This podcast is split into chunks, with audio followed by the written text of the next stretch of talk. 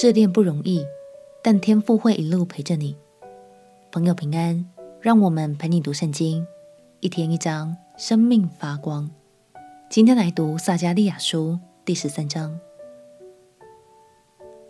上一章我们看见了以色列的哀悼与悔改之心，接下来上帝就要让恩典永留在这地。耶稣的救恩要洗净一切的罪，世界也将因此而焕然一新。那些虚假的、带来毁坏的，都要消失不见。让我们起来读撒迦利亚书第十三章。撒迦利亚书第十三章。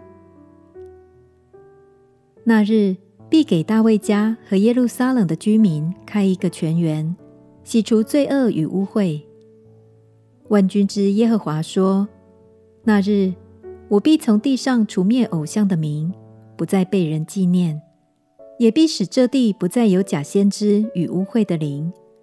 若再有人说预言，生他的父母必对他说：“你不得存活，因为你托耶和华的名说假预言。”生他的父母在他说预言的时候，要将他刺透。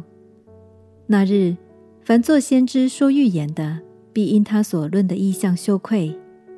不再穿毛衣哄骗人，他必说：“我不是先知，我是耕地的。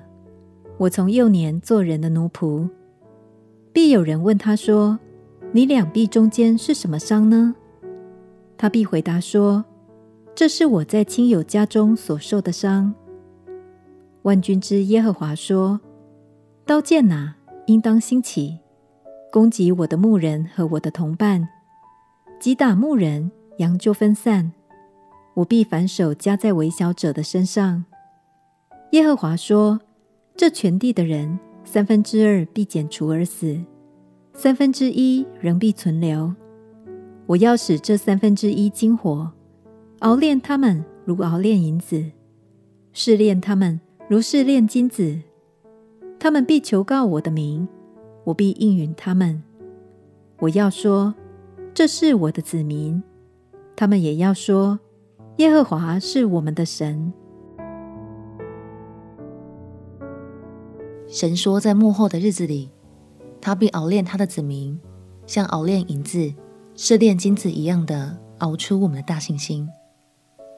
亲爱的朋友，经文中的熬炼，也许会让你感到有些担忧，这是很正常的事。但鼓励你，别忘了神，同时也这样说。他们必呼求我的名，我必回应他们。相信无论经过多少考验，神的爱都与我们同在。只要我们呼求他，倚靠他，就永远在他的翅膀荫下。我们且祷告：亲爱的主耶稣，当我凭信心呼求你的时候，就求你帮助我，使我能依靠你，胜过一切的试炼。祷告奉耶稣基督的圣名祈求，阿门。祝福你在神的话语中信心是越来越大。陪你读圣经，我们明天见。耶稣爱你，我也爱你。